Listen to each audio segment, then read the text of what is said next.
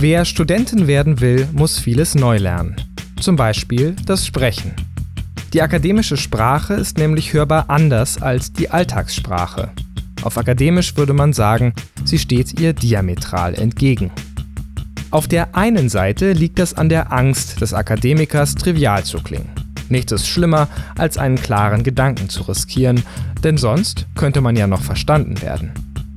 Daraus folgt auf der anderen Seite und mit Kant gesprochen, sprich so, als könne die Maxime deines Mundwerkzeuges unmöglich zur allgemeinen Gesetzgebung werden.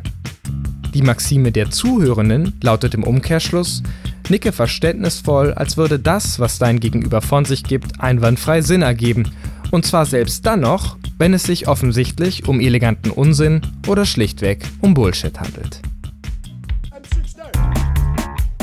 Historisch war die akademische Sprache immer auch ein Machtinstrument. Sie sollte alle von der Konversation ausschließen, die diese Sprache nicht beherrschen. Nicht umsonst diente Latein jahrhundertelang als Gelehrtensprache. Latinismen wie eo ipso, prima facie oder de facto zeugen bis heute davon. Dass sie immer noch benutzt werden, würde die Akademikerin in einer unsäglichen Floskel als Gleichzeitigkeit des Ungleichzeitigen bezeichnen. Generell gilt, so viele Fremdwörter einstreuen wie möglich, Liminalität, Reziprozität, Serialität, Simultanität, Narrativ, Perspektive, problematisch. Der Akademikerin sind da keine Grenzen gesetzt.